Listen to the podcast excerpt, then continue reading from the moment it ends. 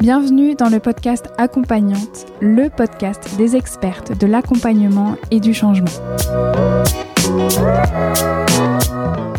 Je m'appelle Elsa Couteillé et je suis moi-même une accompagnante, une hypno, une hypnologue, praticienne en hypnose. Dans le podcast Accompagnante, vous trouverez un premier format d'épisode consacré totalement aux interviews d'expertes de l'accompagnement inspirantes. Je leur ai tendu un micro et je suis revenue avec elles sur leur pratique, leur parcours, leur vie, leur formation et sur tout ce qui les a amenées à être les accompagnantes qu'elles sont aujourd'hui. L'idée, c'est de faire entendre les voix d'expertes de l'accompagnement et du changement pour qu'elles puissent à votre tour vous inspirer pour créer la pratique et la vie qui vous ressemblent. Dans Accompagnante, vous trouverez aussi un deuxième format où je prends la parole en solo pour revenir sur des thématiques plus précises concernant l'accompagnement, l'hypnose et le fait de devenir accompagnante justement et de construire son activité et sa pratique. Pour ne manquer aucun épisode d'accompagnante, je vous invite à vous abonner sur votre application de podcast préférée Allez, c'est parti pour un nouvel épisode. Je vous souhaite une très belle écoute.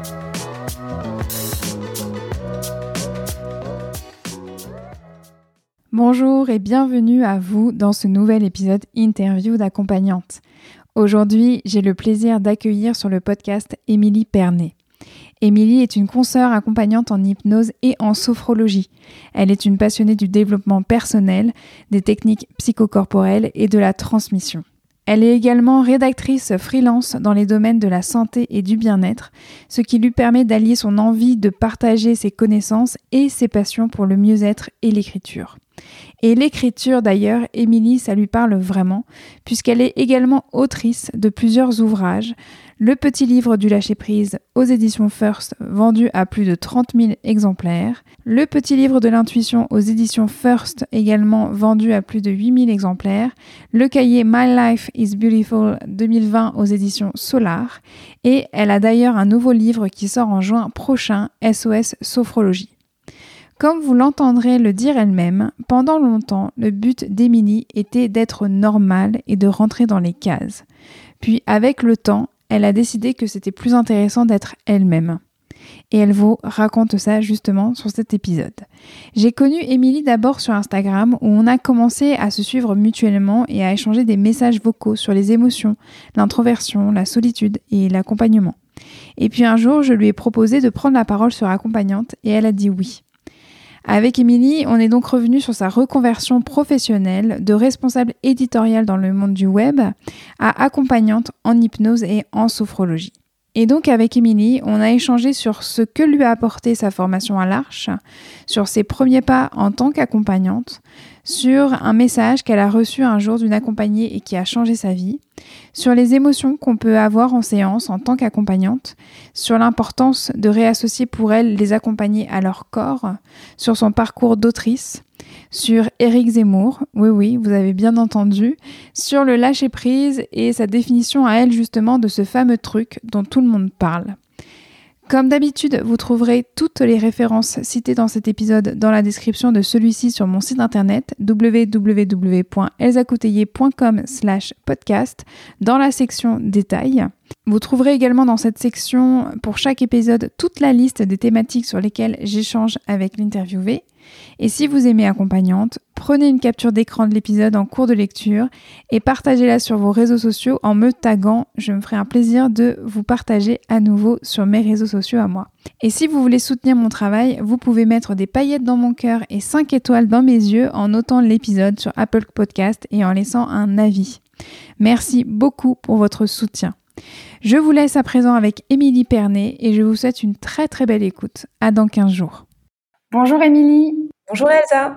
Merci vraiment de prendre ce temps ensemble pour qu'on puisse voilà revenir sur euh, ta pratique, la construction de ton accompagnement. Euh, vraiment merci euh, de prendre ce temps pour qu'on puisse échanger ensemble. Bah, merci à toi surtout de, de prendre le temps de, de créer, enfin de mettre en place ce podcast et de m'avoir invité. C'est un véritable honneur pour moi. Eh ben, c'est un honneur partagé. Donc euh, là, je vais te lancer sur euh, la toute première question. C'est un peu la question rituelle où je demande aux, aux interviewés de se présenter. Est-ce que tu peux nous dire qui tu es, Émilie? Alors, ben alors moi je suis Émilie, Émilie Pernet. Euh, je suis euh, praticienne en hypnose euh, ericksonienne et sophrologue. Euh, je travaille en cabinet dans le 19e à Paris et je suis également auteur de plusieurs petits livres dans le domaine du bien-être. je travaille en cabinet avec des adultes et des enfants. Je les accompagne vers leur objectif de vie. Super. J'avais mis ça dans le mail, mais j'y vais que j'y vais dès maintenant, dans le sens où tu as dit que tu exerçais en fait dans le 19e, et c'est aux deux rues du tunnel, c'est ça? Oui. C'est hyper drôle. Euh. Quand j'ai vu ça, ça m'a fait vraiment sourire. C'était un signe pour toi quand tu as trouvé ton cabinet. Tu t'es dit, bah oui, bien sûr, la rue du tunnel, on, sort les gens du tunnel ici. Ah, Ou c'est moi qui, qui Alors, euh, il, il, se trouve effectivement que j'aime beaucoup les jeux de mots et que euh, j'ai toujours fait cette blague euh, auprès de, des personnes avec qui je partage le cabinet. Euh, quand on, voilà, en fait, c'est un cabinet qui est neuf. Et quand on a voulu mettre la plaque, etc., euh, j'étais là, mais on n'a qu'à mettre euh, pour trouver la lumière au bout du tunnel. Euh, voilà. Enfin, mais, mais, bon, mm. bien sûr, c'était une blague. Et oui, en fait, c'est marrant que tu me parles de signes parce que je suis très attentive justement à tout ce qui est signe. Et mm, ce mm. cabinet, la manière dont je l'ai trouvé, au moment où, où, je le souhaitais, enfin, c'est vraiment euh, voilà, des choses peut-être qu'on en reparlera. Euh, au niveau du nom euh, des rues des cabinets, c'est vrai qu'avant j'étais rue Sarrette dans le 14e. D'accord. Ouais, et un client m'avait fait la remarque en me disant c'est marrant, je viens pour un arrêt du tabac et puis je viens rue Sarrette quand ça s'arrête. Bref, que de mots. J'adore. Et, justement, toi, Émilie, comment toi t'en, es venue à l'accompagnement? Parce que souvent, on en vient à l'accompagnement parce qu'on arrête en fait quelque part une première casquette, une première vie. Toi, comment t'en es venue à l'accompagnement? Comment t'en es venue à, l'hypnose aussi en particulier, et puis ensuite euh, à la sophrologie? Vas-y, raconte-nous tout ça pour, avec tes mots à toi. Alors, je pense euh, que j'y suis. En fait, j'y ai toujours été dans ma tête. Euh, c'est-à-dire que j'ai toujours, je pense, hein, euh, été une personne euh, du type, je sais pas si, voilà, accompagnante sans le savoir, vraiment, sans en avoir conscience. auparavant, je travaillais en fait dans l'éditorial, dans le web, dans l'éditorial web. J'avais un super poste chez Yahoo à l'époque, qui est un un petit peu aujourd'hui un petit peu vieillissant. J'étais responsable éditoriale de la chaîne féminine J'adorais mes collègues, j'adorais euh, voilà, j'adorais mon j'adorais mon travail en soi. Euh, mais j'avais j'ai toujours eu beaucoup plus de mal avec euh, ben l'entreprise, euh, tout ce qui est enjeu de, de pouvoir, euh, hiérarchie, etc. Je manageais d'ailleurs quelques personnes. Enfin, j'avais une toute petite équipe. Je manageais deux personnes. Mmh. Et j'étais, enfin, ce métier-là, parce que j'ai toujours été très très très très intéressée par la communication, par la transmission, par euh, par les mots. Euh, donc après, bon, c'était plus, euh, c'était voilà, c'était plutôt du travail web, donc plutôt faire des titres pour que les gens cliquent le plus possible. Hein, on en est bien mmh, mmh. conscient. Mais il y avait aussi un côté assez humain dans la relation aux autres que j'aimais beaucoup. Et j'en suis venue à, à ce métier. Enfin, j'ai toujours gardé dans un coin de ma tête que je voulais, que je souhaitais voilà, peut-être aider les gens d'une manière ou d'une autre. Je ne sais pas mmh. comment expliquer, peut-être en, en écrivant ou à un moment, je faisais aussi euh, de, la, de la formation euh, digitale. Euh, donc en fait, je créais du contenu pour faire de la formation sur des logiciels en fait avec il y avait des graphistes, des développeurs, etc. Moi, je m'occupais toute la partie création. j'étais, je travaillais à la Segos, c'est une grosse entreprise de formation, et j'aimais en fait le côté expliquer aux gens aussi. Je sais pas comment dire le côté euh, pédagogue en fait. Donc j'ai toujours eu un petit peu ce côté-là, je, je pense, et j'en suis venue à devenir euh, accompagnante parce que ça s'est fait naturellement. Euh, ça s'est fait de manière tout à fait naturelle parce que j'ai été intéressée par l'hypnose. tout simplement parce que j'ai toujours été très intéressée par le développement personnel. J'ai fait beaucoup de yoga, j'ai moi-même suivi une thérapie, euh, ce genre de choses, donc j'étais déjà bien branchée euh, quand même euh, introspection, écoute de l'autre, etc. Et il y a quelqu'un à mon travail chez Yahoo, Vanessa, qui m'a, voilà, on a compris qu'on avait des atomes crochus, qu'on s'entendait bien. Elle m'a dit j'ai découvert un truc, c'est génial, il faut absolument que je te fasse découvrir, tu vas adorer. et elle m'a emmené à un cabinet public euh, à l'école de l'Arche en fait. C'était à l'époque dans le dixième. Moi, j'habitais à cinq minutes à pied vraiment euh, de l'Arche de Louis Blanc. Et elle m'a dit, euh, comme comme comme quand on va faire découvrir, euh, je sais pas moi, un groupe de musique ou euh, quelque chose d'extraordinaire. J'ai envie de dire euh, même, je sais pas, une substance illicite quoi. C'était vraiment présenté comme tu vas voir, c'est magique et tout. Et j'y suis allée et en fait, ça a été, mais j'ai adoré quoi. C'était Kevin Finel donc qui qui animait des cabinets publics. J'ai été euh, subjuguée par la technique, par le côté créatif, le côté improvisation le côté accompagnement et j'y suis retournée en fait, mais chaque semaine quoi pratiquement. Hmm. Et c'est là où vraiment tout a commencé parce que j'y suis retournée. J'ai amené mes amis même pour qu'ils découvrent. J'ai amené mon copain euh, et je me suis dit mais non mais c'est génial. Je veux en savoir plus. Mais vraiment, je me suis pas dit je vais devenir accompagnante là à ce moment-là. Je me suis hmm. juste dit je veux en savoir plus. Je me suis inscrite à la formation en Tech 1 sur mes vacances, euh, donc je travaillais toujours chez Yahoo. Sur mes vacances, sur mes congés, euh, je voilà, juste, euh, bah, je me suis dit, je vais juste faire le Tech 1. Ça va m'apprendre en fait les bases. Et puis, et puis en fait, bah, une fois que j'avais fini le Tech 1, j'ai plus pu m'arrêter quoi. Mmh. C'était, je me suis dit à la fin du Tech 1, je me suis autorisée à penser que peut-être j'étais faite pour ça et que j'aimais ça et que ça me faisait vraiment vibrer. Donc après, j'ai enchaîné euh, petit à petit les, les sessions. Euh, j'ai fait Tech 2, mais plusieurs mois après. Et il se trouve que bah, j'étais enceinte à ce moment-là parce que euh, je suis tombée enceinte de ma première fille pendant le... Tout ça, c'était en 2000, 2014 en fait. J'ai mmh. oublié de préciser dans le temps. C'était en 2014. Et quelques mois après, j'ai fait le Tech 2. Donc là, j'étais enceinte de quelques mois. Et ensuite, bah, j'ai laissé le temps, j'ai fini ma grossesse, j'ai laissé le temps euh, à, mon bébé d'arriver. J'ai passé, euh, voilà, j'ai passé les premiers mois vraiment avec ma, ma, ma première fille, Eva. Et j'ai fait euh, Prat 1 et 2 un an après avoir fait le Tech 2. Mmh.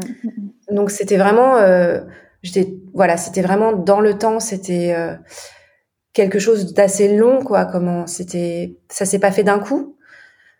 Mais tout ça a grandi au fur et à mesure dans ma tête et ça, voilà, à la fin de Prat 2, je me suis dit, mais, enfin, j'adore ça, quoi. Je me suis pas encore euh, autorisée à me dire, euh, je veux vraiment m'installer, etc. Mais euh, j'ai commencé à donner des séances à des amis d'amis, c'est souvent ce qu'on fait. Je me suis inscrite aux hypnos du cœur également. Hmm. Et là, j'ai enchaîné, ma fille était toute petite, j'ai enchaîné sur une formation de sophrologue parce que je voulais, euh, me, voilà, je voulais avoir euh, plus me former, plus connaître de choses, de techniques. Je voulais pas avoir que euh, l'hypnose, quoi. Je voulais voir différentes choses, sachant que la sophrologie c'est une technique qui se, qui s'inspire grandement de l'hypnose, mais aussi du yoga, de la méditation, des méthodes de relaxation. Donc c'était un autre cadre, voilà, c'était vraiment quelque chose à la fois de différent, mais qui m'a vraiment confortée hein, dans le fait que j'adorais ça et que j'étais vraiment que ça me faisait vibrer, que je me sentais bien, que j'étais que j'avais envie de le faire quoi. C'était voilà, mmh. plus plus je faisais des formations, plus l'envie de vraiment m'installer montait. Puis après, j'ai aussi enchaîné sur d'autres formations tout en continuant de faire des séances à domicile. Donc là, c'était plus des amis d'amis, c'était des amis d'amis d'amis d'amis à la fin. Mmh. Euh, et euh, j'ai fait voilà formation hypnose et enfance, une formation de FT, une formation euh, de psychopathologie. Euh, j'ai fait euh, également une formation, mais ça c'était plus personnel en méditation de pleine conscience. j'ai fait du périnatal. Donc j'ai vraiment continué à me former en même temps. Puis petit à petit, j'ai eu l'occasion de d'aller dans un cabinet, encore grâce à Vanessa, euh, qui euh, qui était toujours la même personne de chez Yahoo, de qui j'ai suivi un peu les traces. Je trouve qu'il y a toujours des gens comme ça dans nos parcours aussi, qui sont, je sais pas, comme des comme des un peu des, des, des bonnes fées quoi, ou des personnes qui vont nous aider, qui vont être là au bon moment. Mm, mm, euh, mm. et elle, elle en fait partie, quoi, vraiment. Et j'ai pu euh, voilà commencer à m'installer dans un cabinet dans le 14e quelques jours par semaine. Et puis au fur et à mesure, ça a été plus de jours parce qu'elle elle est partie. Et puis finalement, bah je sais pas, ça s'est fait, euh, j'ai souvent cette image de la pomme qui tombe de l'arbre parce qu'elle est mûre et que c'est le bon moment. Ben, c'est un peu ce qui ce qui arrive quoi dans, dans mon parcours. En tout cas, j'ai vraiment eu l'impression que ça s'est fait de façon naturelle parce que en fait, c'est comme si j'avais pas le choix quoi. C'était une évidence que toutes ces briques mises les unes sur les autres, ben, bah, ça créait quelque chose de nouveau, enfin quelque chose de, de, beau, hein, pas un mur, mais et que, et que c'était une évidence quoi. Et, après, une fois que j'étais dedans, parfois je me dis mais peut-être que je vais dire quelque chose de bizarre, mais parfois je me le dis, je me dis peut-être que si j'avais pas fait tout ça, j'avais pas eu toutes ces toutes ces rencontres, si j'avais pas eu tous ces déclics, j'en serais pas là aujourd'hui. Peut-être que je serais encore euh, en train de travailler en entreprise, que j'aurais une vie euh, un peu ronronnante, quoi, et que voilà, ce serait aussi très bien comme ça. Euh, donc, mais j'en suis là aujourd'hui parce que j'ai ouvert la porte à ça et que et qu'on n'a qu'une vie et que c'est vraiment ce qui me fait vibrer. Voilà. Mmh, mmh. C'est hyper intéressant par rapport en fait à justement à cette bonne fée euh, qui, qui, qui, a, qui a été en fait Vanessa pour toi, parce que elle aussi finalement, elle est, j'entends hein, qu'elle est tombée amoureuse en fait de l'hypnose puisqu'elle t'a vraiment présenté ça comme comme ce truc. Tu vas voir, c'est dingue, c'est magique. Et, et, puis en plus de ce que je comprends, elle aussi, elle était dans un parcours de reconversion, en tout cas de réflexion sur son sur son parcours professionnel. Ouais, tout à fait. En tout cas, euh, elle aujourd'hui, elle est pas hypnothérapeute en tant que telle, elle est coach. Elle a déménagé euh, à Bordeaux, mais c'est vraiment ça. Et à mon tour, j'ai essayé de transmettre ça aux personnes. Enfin, particulièrement, il y a une, il y a une personne à laquelle je pense. C'est, c'est mon amie Chloé, Chloé Turgis, qui travaillait également chez Yahoo. Donc, il y a quand même eu une petite épidémie de d'hypnose ericksonienne chez Yahoo, puisqu'il y a eu trois personnes qui se sont tournées vers ça. Euh, mais euh, bah, Chloé Turgis, qui aujourd'hui euh, est à Caen, qui est hypnothérapeute et sophrologue également à Caen, elle, je sentais vraiment que ça pouvait lui plaire et, et je et pareil, je l'ai amenée, euh, je lui ai proposé de, se, de venir à des cabinets publics au début et aujourd'hui, bah, elle est euh, voilà.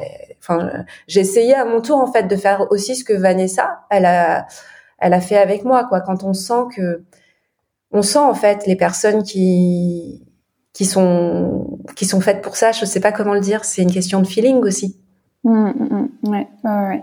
C'est intéressant parce que euh, là, on parle beaucoup en fait euh, de, de, des cabinets publics. Je vais peut-être le préciser pour les personnes qui ne connaîtraient pas du tout en fait les cabinets publics. C'est des soirées, euh, enfin en tout cas à l'époque avant la pandémie, c'était des soirées qui étaient proposées donc par l'Arche où Kevin Finel, donc le fondateur de l'Arche, proposait des sessions en soirée, voilà où il accueillait une trentaine, quarantaine, voire peut-être même plus de personnes euh, pendant deux heures, deux heures et demie, et euh, où il présentait en fait l'hypnose. Il donnait, il faisait toujours un petit euh, discours pour présenter en fait qu'est-ce que c'est l'hypnose.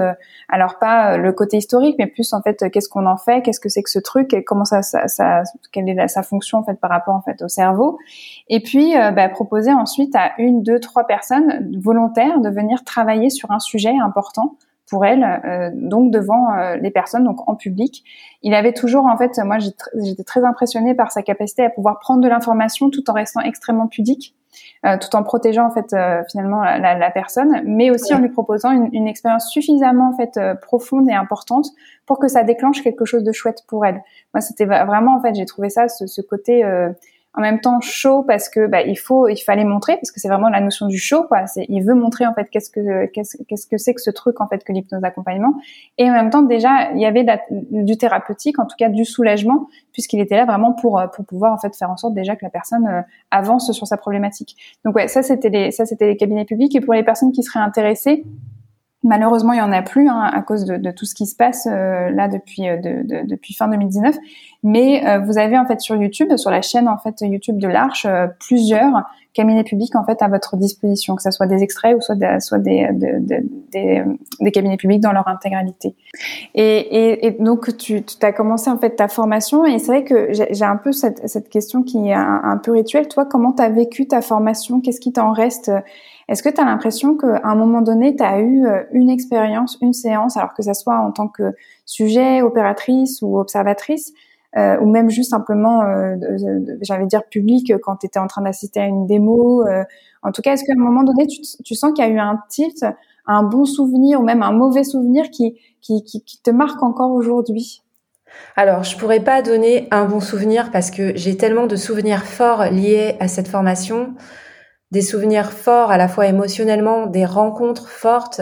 Il faut savoir que quand on fait la formation, euh, bon, je pense qu'il faut quand même avoir fait un travail sur soi avant et pas arriver euh, euh, en étant, enfin, je pense qu'il faut quand même avoir une connaissance euh, de soi et que c'est pas une thérapie la formation, hein. mais on en apprend tellement sur soi que on en ressort forcément changé.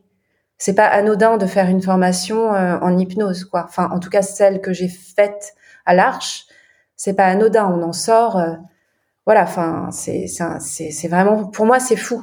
Cette mm. formation, elle est c'est c'est très très important dans ma vie, quoi. C'est aussi important que la psychothérapie que j'ai suivie. Alors c'est pas une thérapie du tout, mais euh, voilà, ça fait tellement évoluer, ça ouvre tellement les yeux. C'est voilà. Là, à mon esprit, me viennent, si je pense au mauvais, deux choses me viennent. La première, c'est euh, quand je suis retournée en Prat 1 après un an sans pratiquer, en ayant eu un bébé entre temps, et première démo, et il nous dit allez maintenant c'est à vous. Donc il y avait des gens qui étaient là depuis, enfin depuis deux semaines ou qui avaient fait les deux semaines de tech euh, juste avant. Enfin c'était, je me sentais un peu perdue. Je venais, enfin puis tu sais quand tu deviens maman aussi, il y a plein de choses qui changent dans la tête. Enfin c'était toute une reprogrammation. Donc quand je suis retournée en Prat 1 et qu'il a dit allez vous vous mettez par deux euh, induction rapide vous me faites je sais plus quel était l'exercice. Mais en fait je savais plus. Je, je me suis hmm. retrouvée et en fait j'ai eu un gros blocage quoi. Hmm, hmm, je me suis dit mais qu'est-ce que je fous là?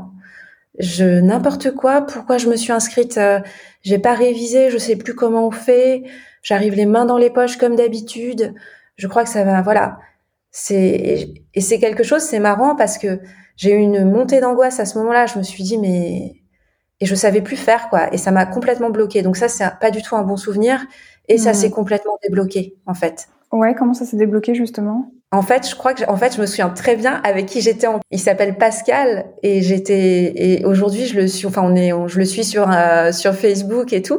Et je me souviens très bien qu'on était tous les deux un peu bloqués. Je lui ai dit, je je sais plus comment on fait quoi. Je, je suis désolée, je n'y arrive plus. Et là, c'était un grand moment de solitude. Euh, ça s'est débloqué euh, naturellement, en fait. Euh, à la fin de l'exercice, je, je, je, me suis reprise. Je me suis dit non, mais attends.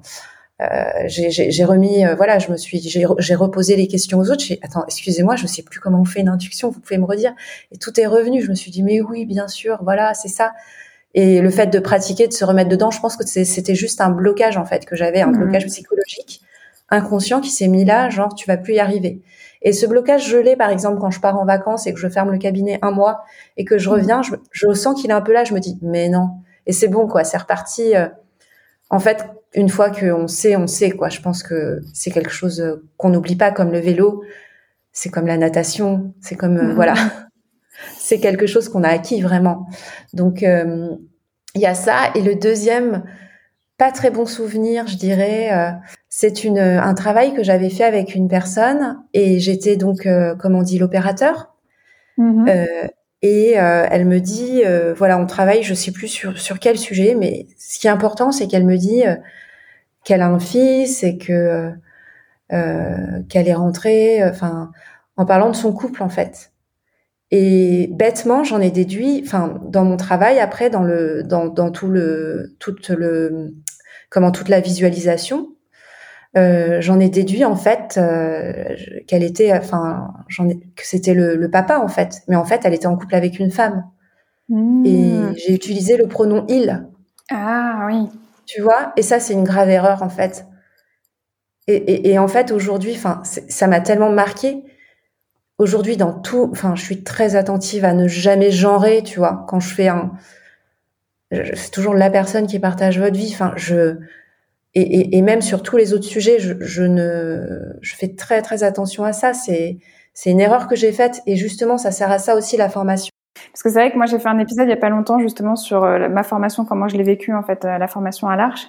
Et, euh, et, je voulais me poser la question en fait euh, d'une sorte de bilan. Qu'est-ce que tu vois, de, dire bon, qu'est-ce que ça a changé, qu'est-ce que je pourrais mettre en fait sur la liste des trucs qui me, qui, qui, voilà, qui font que je me suis sentie changée par cette formation.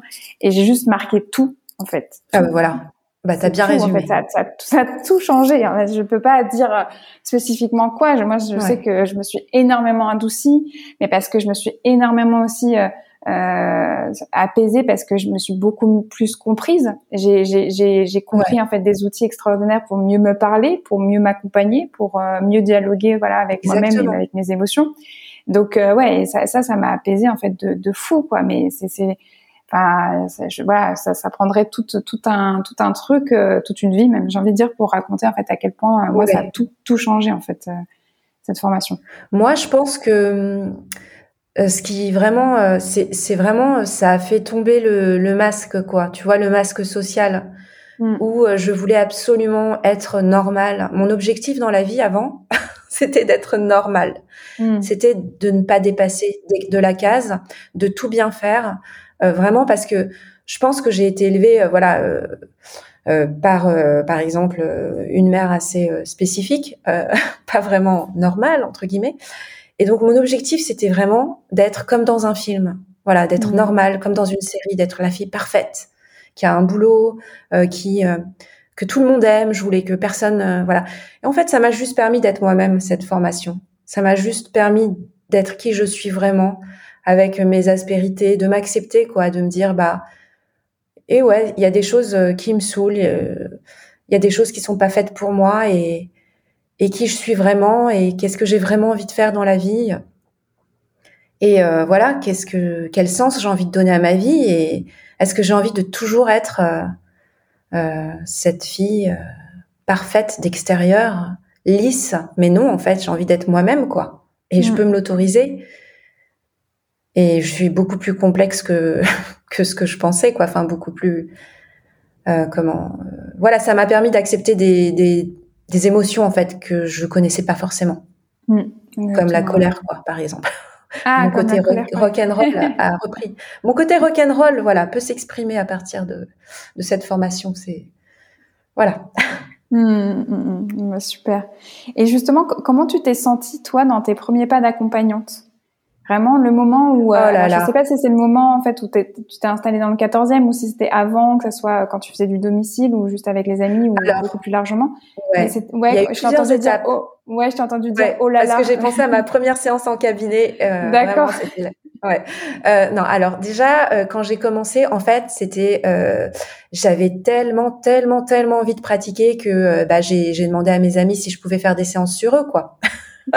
c'était genre, mais j'ai, j'ai fait sur sur sur mes amis, euh, je les ai je les ai embêtés avec ça quoi. J'ai euh, j'ai pratiqué, c'était ça me démangeait quoi, tu vois, c'était je voulais pratiquer, je trouvais ça tellement génial que je voulais euh, mm, mm. le transmettre, essayer.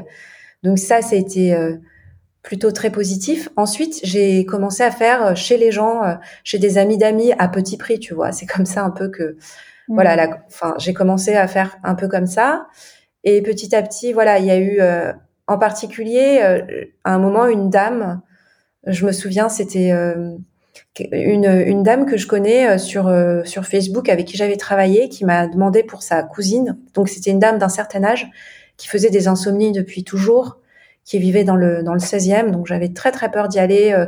Je me suis dit c'est pas du tout mon univers, c'est pas un ami d'amis, c'est vraiment et c'était une dame un petit peu rude quoi, tu vois, qui m'a mmh. dit bah franchement moi j'ai ça fait depuis 20 ans que je dors pas la nuit, en fait. Donc, euh, ma cousine m'a conseillé de vous voir, mais je sais pas si ça va changer quelque chose. Donc, en fait, euh, on a fait une séance chez elle.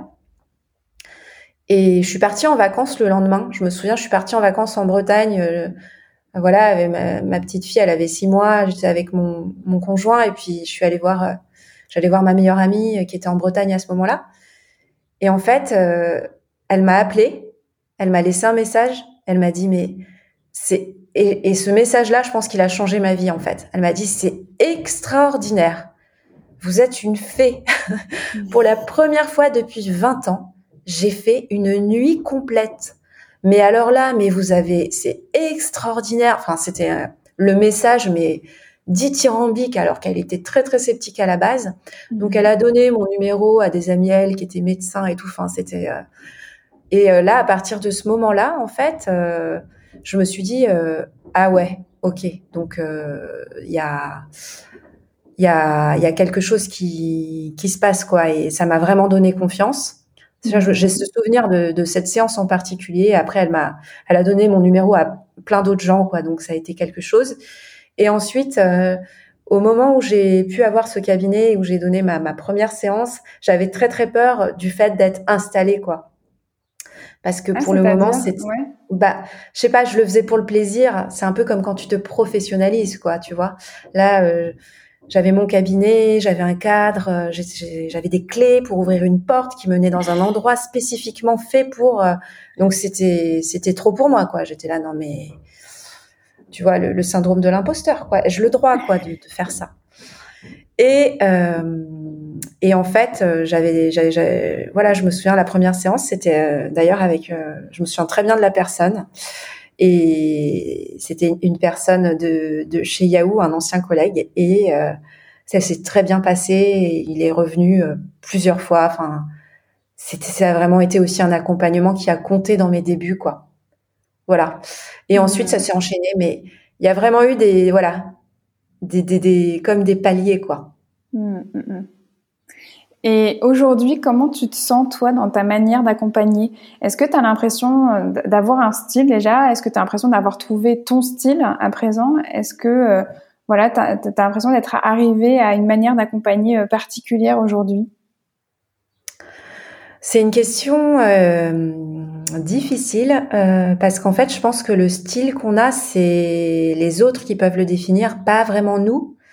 Moi, je pense que mon style, c'est moi, quoi. Donc, euh, je saurais pas vraiment dire si j'ai un style. Après, moi, mon style, c'est de pas euh, faire les choses forcément, je dirais, en mode. euh, Enfin voilà, il y a des personnes qui disent, euh, qui proposent des arrêts du tabac en une séance euh, à 150 euros. Bon, c'est pas mon style.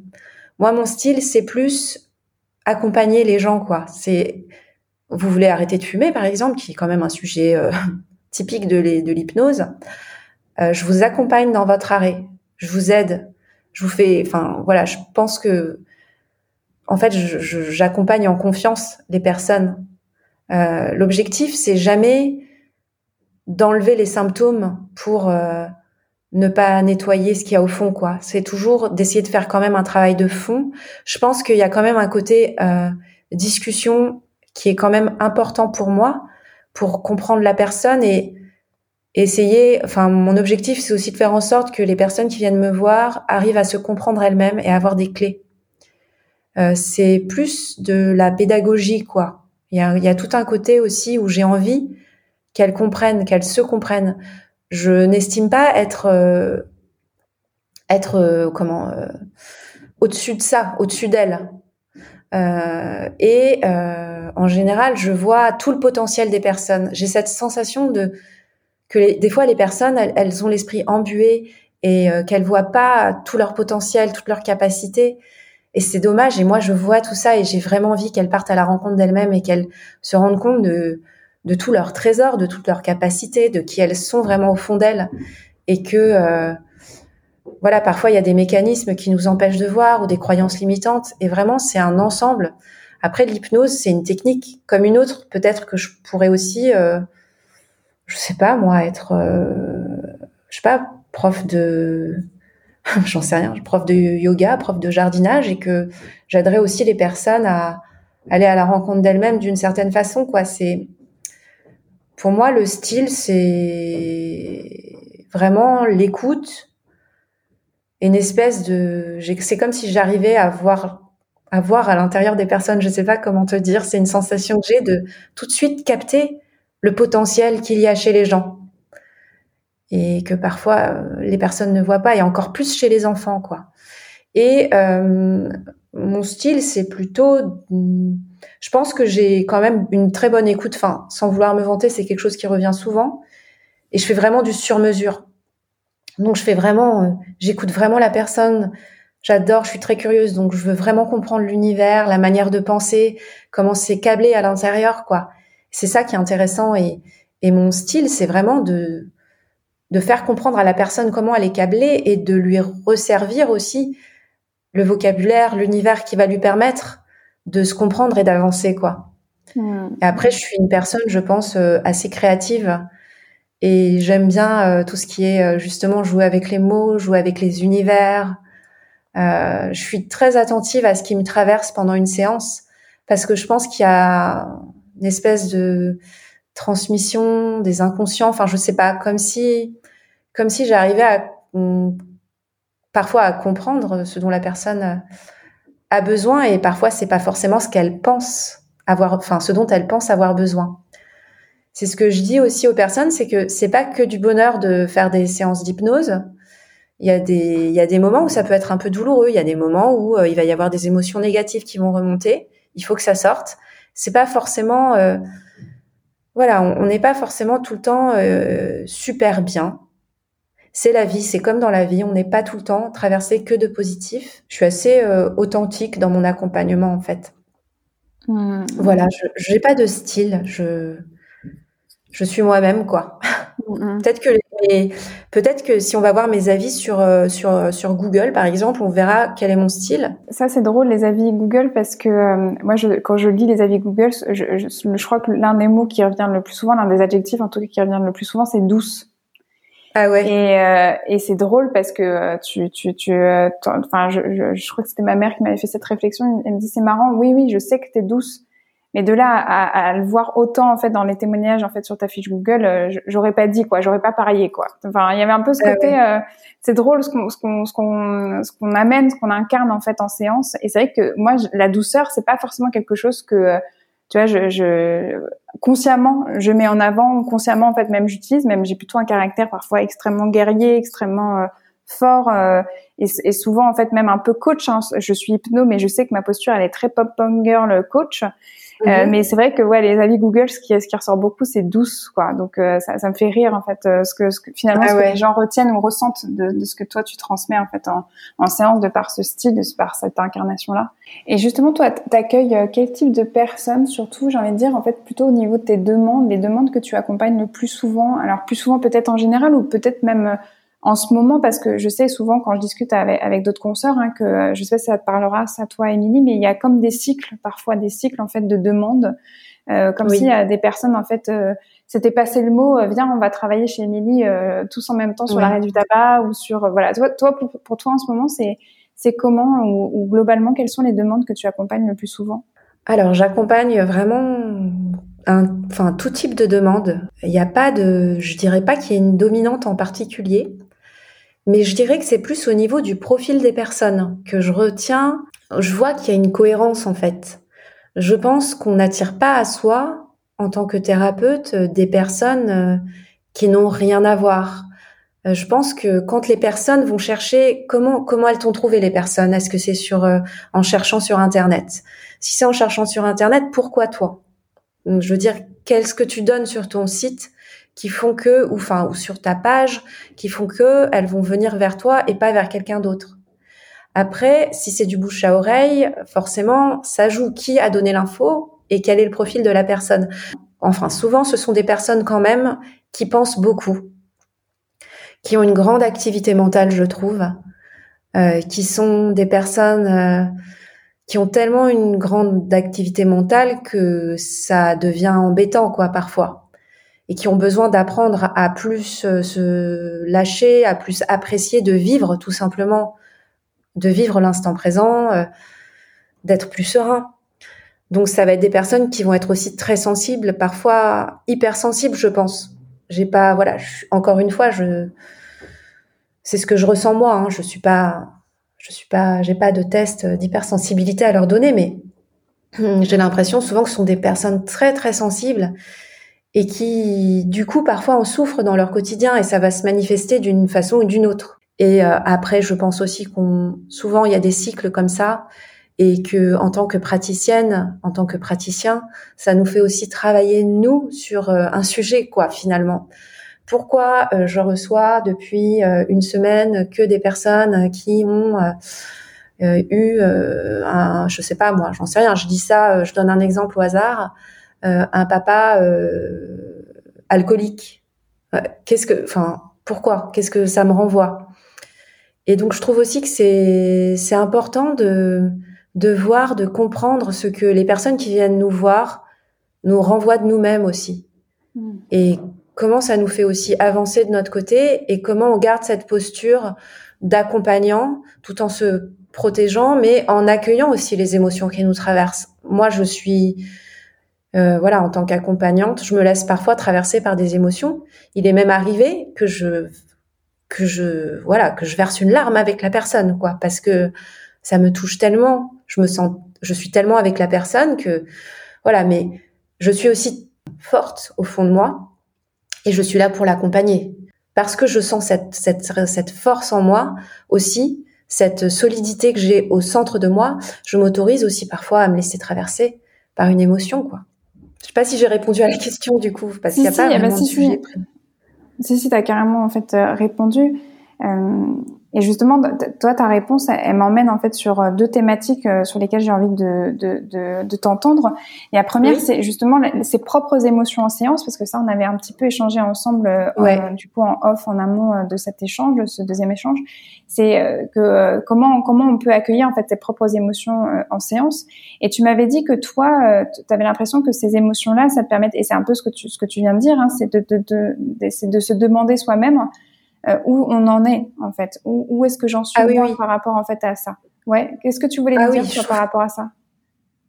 Bah, je trouve que c'est très très important en tant que, que praticien, en tant que praticienne, de soi-même se remettre en question, de toujours euh, être attentif à ce qui se passe en nous aussi, et de travailler sur euh, ce qui nous travaille en séance. Enfin, je vais aussi voir une personne qui me suit je trouve que c'est très important.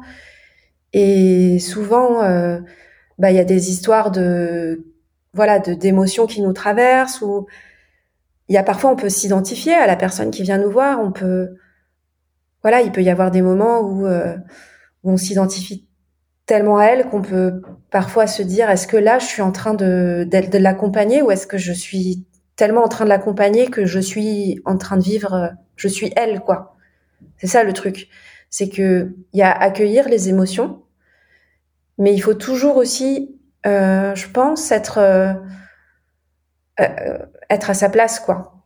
et on est là pour aussi accompagner accompagner les gens. Et je pense que ça dépend des personnes, mais sans vouloir me vanter, je pense avoir la solidité. Je pense avoir assez confiance en moi maintenant et avoir la solidité à l'intérieur de moi pour pouvoir accompagner les personnes dans leurs émotions et me laisser traverser par les émotions.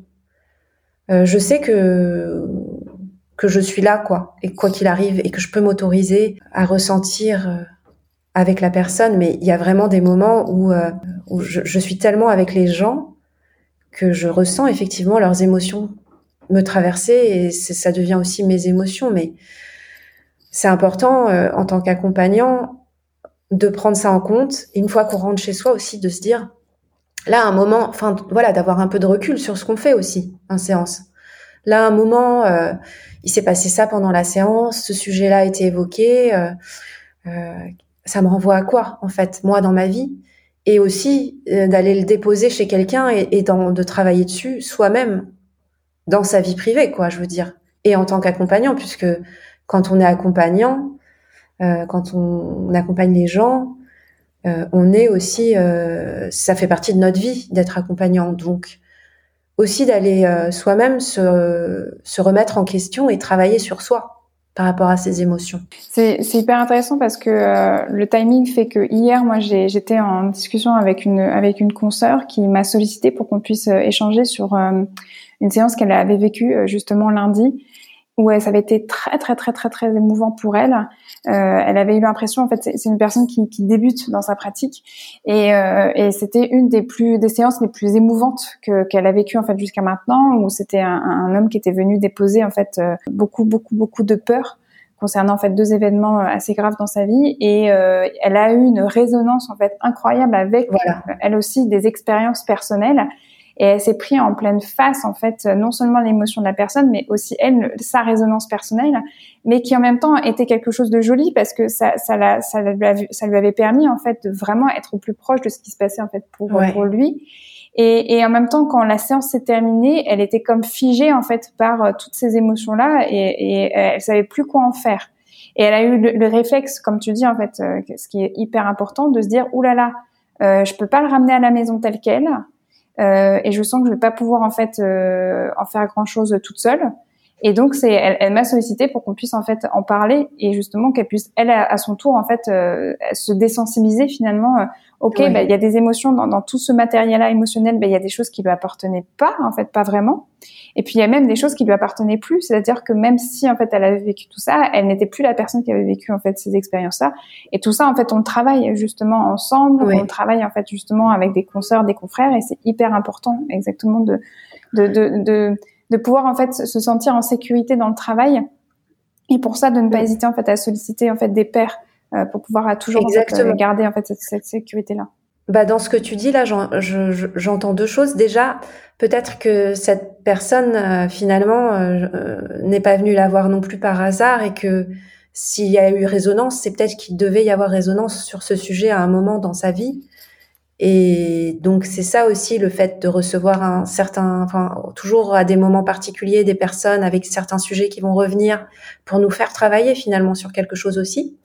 Et euh, également, ouais, moi je parlais, je vais voir une sophrologue que j'adore qui s'appelle Nathalie Saulnier, mais je parle aussi beaucoup avec d'autres personnes, euh, avec mes pères justement, euh, avec qui je, je, travaille, par exemple avec Chloé, mon amie qui est hypnothérapeute et sophrologue à Caen, bah, elle, euh, on échange énormément sur les séances, quand il y a des, sujets, euh, on essaie de démêler ensemble. Enfin, c'est hyper important aussi d'être entouré et par des, des, des personnes qui ont plus d'expérience, qui vont nous accompagner, je pense, mais aussi par des personnes avec qui on va pouvoir échanger, quoi. Comme tu le dis, euh, avec des pères, quoi. Quand, quand, quand tu, tu nous avais expliqué justement euh, comment ça se passait pour toi par rapport en fait au type de personnes que tu recevais, je t'avais dit qu'il y avait mhm. aussi une un deuxième élément en fait qui, qui venait à moi. C'était plutôt euh, là ce deuxième élément, ça, ça c'était une question plus autour des, des outils d'accompagnante que tu pouvais utiliser au quotidien, parce que j'imagine bien qu'avec des personnes voilà qui sont euh, plutôt dans cette dans cette dans cette haute sensibilité, peut-être que tu as tu as des manières en fait d'accompagner qui, qui, qui sont en fait euh, communes euh, à ces différentes demandes.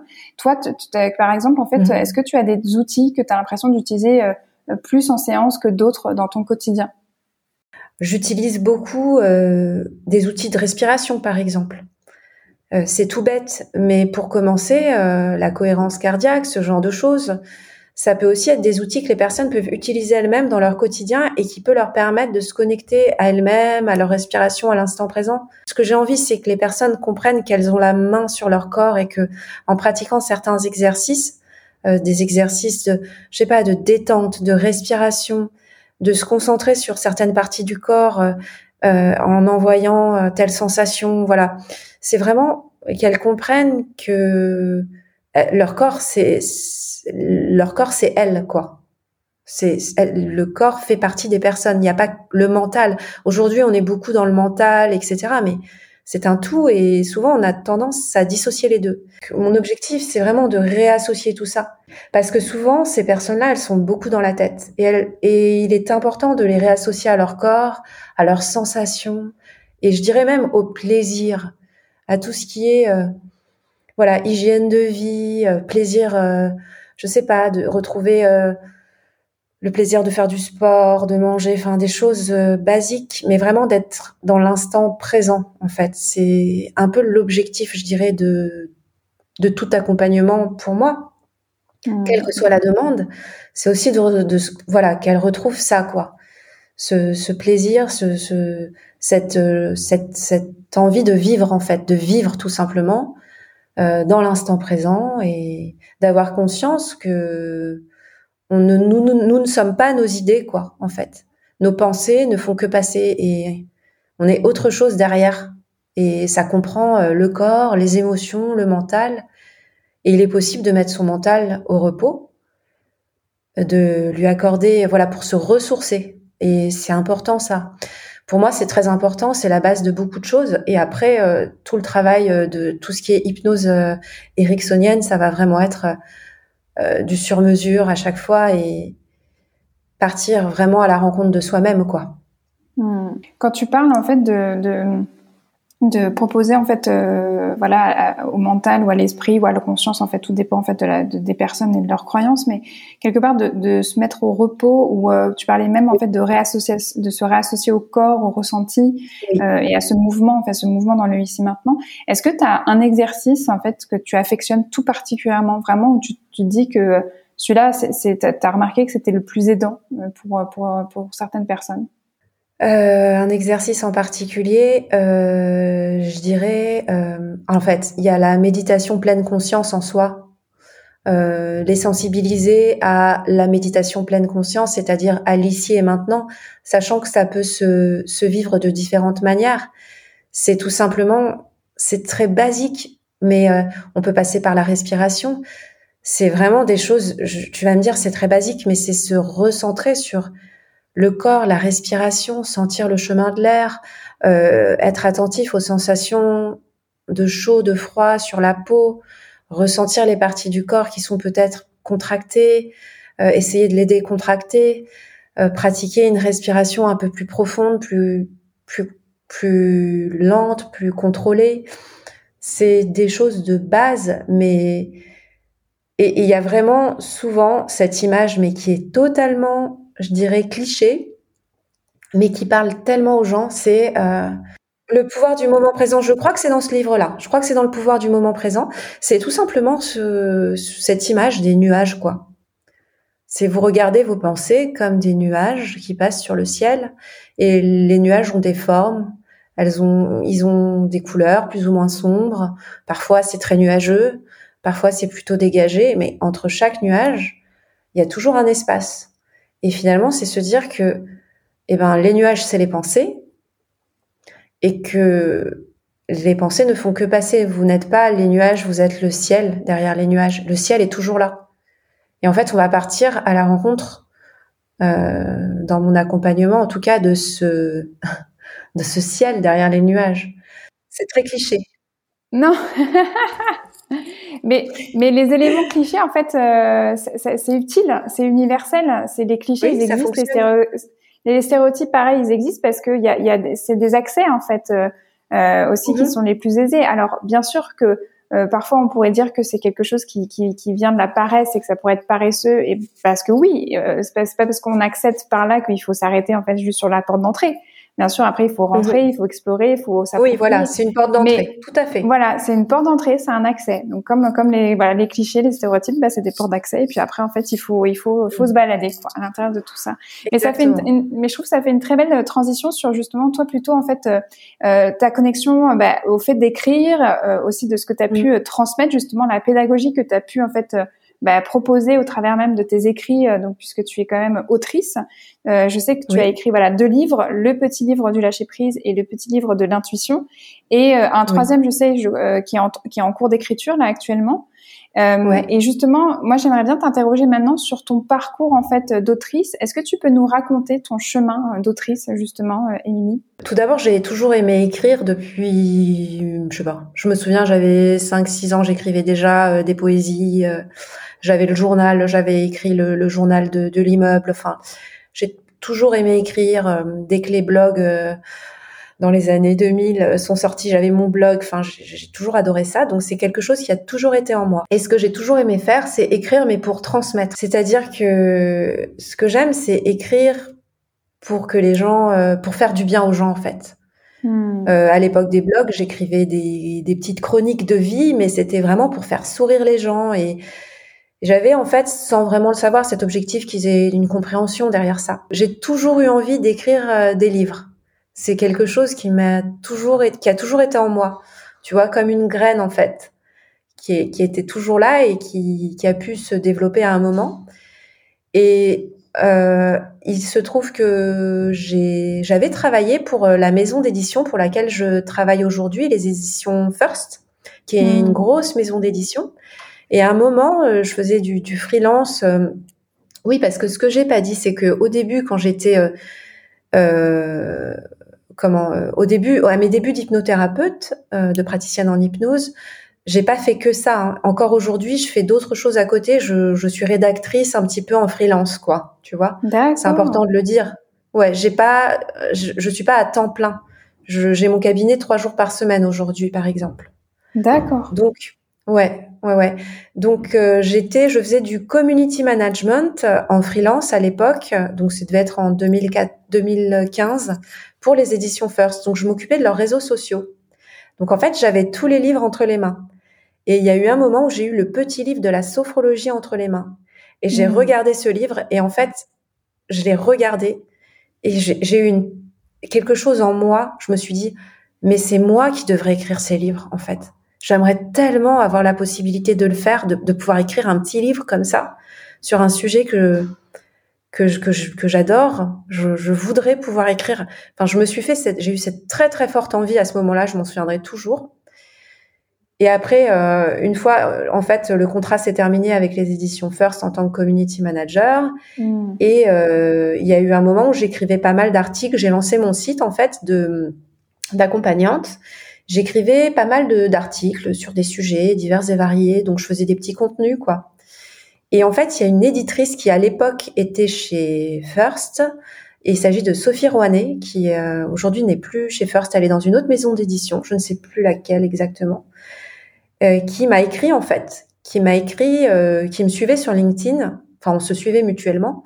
Elle m'a écrit pour me proposer. Elle me dit voilà, on a, on cherche un, un auteur pour euh, un petit livre qui s'appellera Le petit livre du lâcher prise.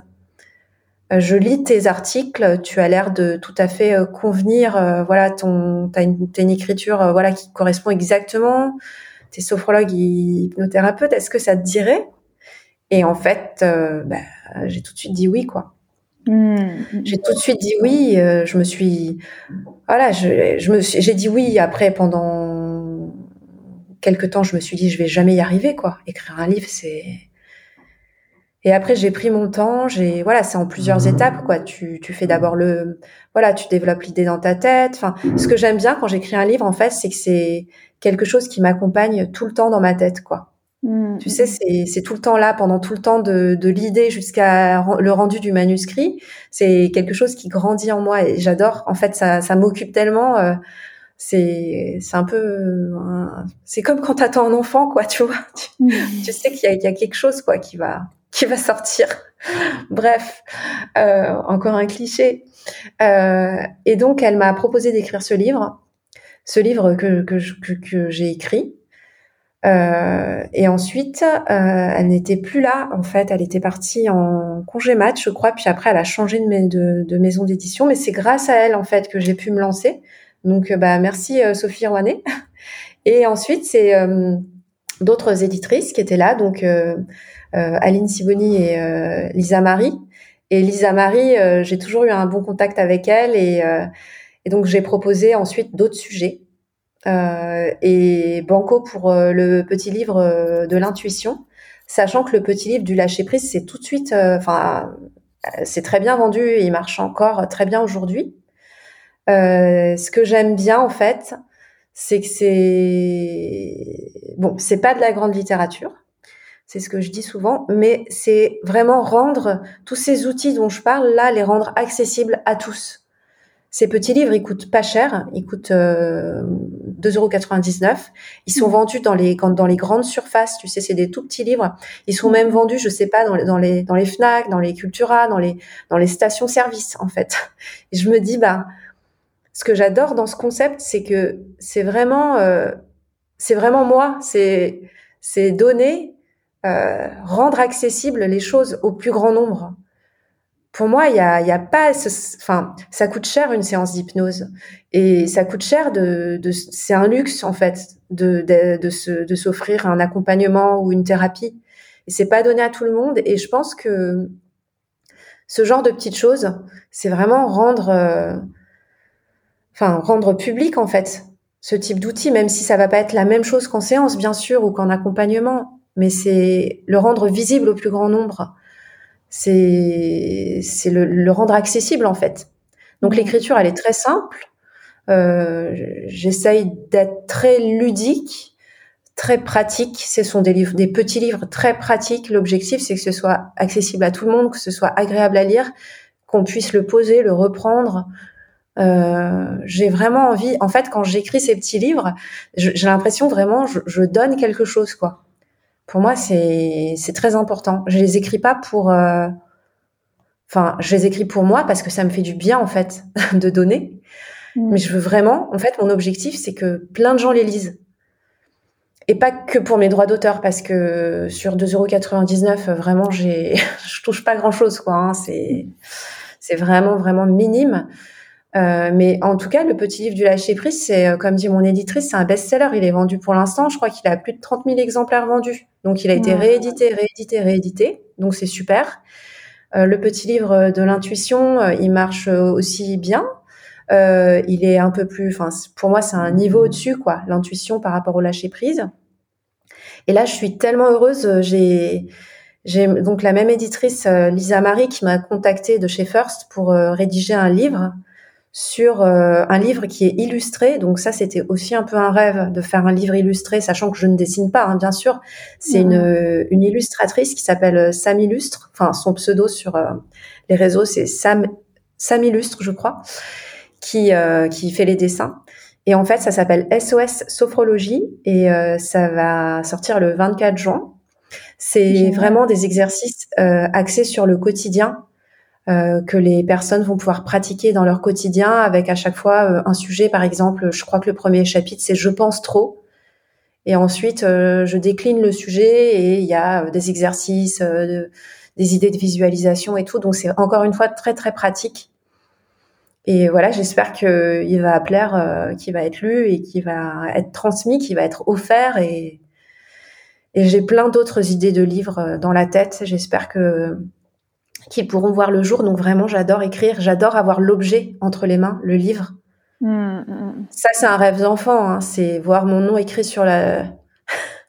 ça, c'est vraiment mégalo, mais mon nom écrit sur le livre, j'avoue, je, je, je, kiffe quoi. et le voir dans ma bibliothèque et me dire ah là là, c'est cool. C'est mon. En fait, c'est vraiment, euh, je me fais du bien. Je me dis, euh, bah la petite Émilie, euh, là, elle est contente quoi.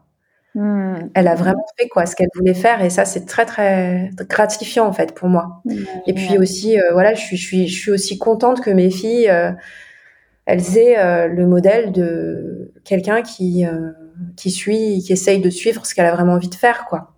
Mmh, je suis aussi fière de ça pour elle quoi. Voilà.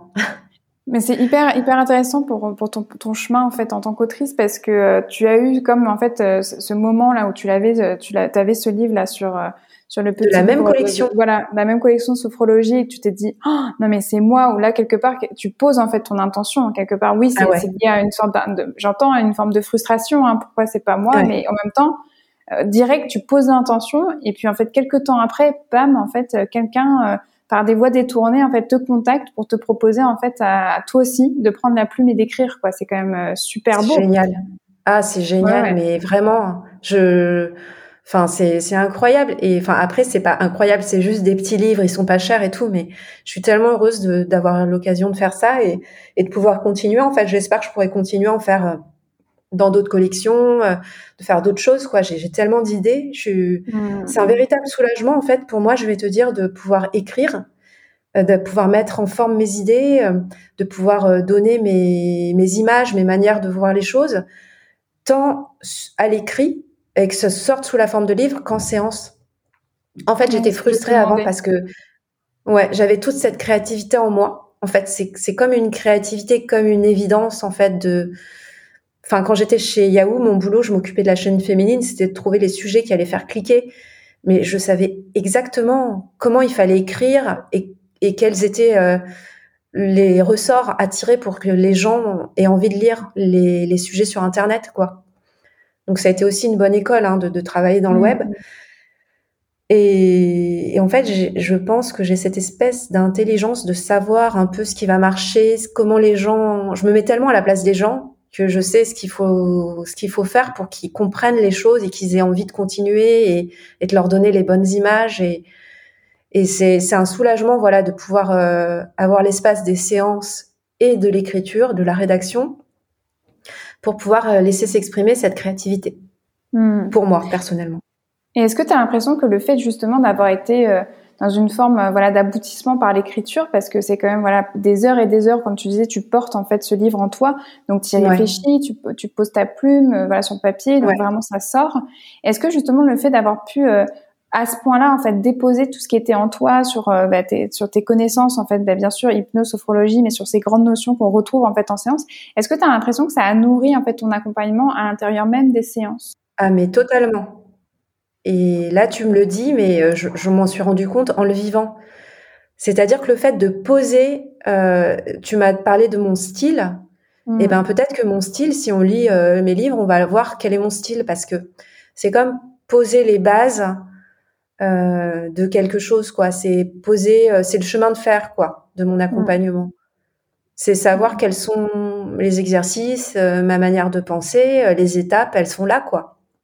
Donc après, c'est un cadre. C'est vrai, exactement ce que tu dis, c'est un cadre que je me suis créé pour moi-même.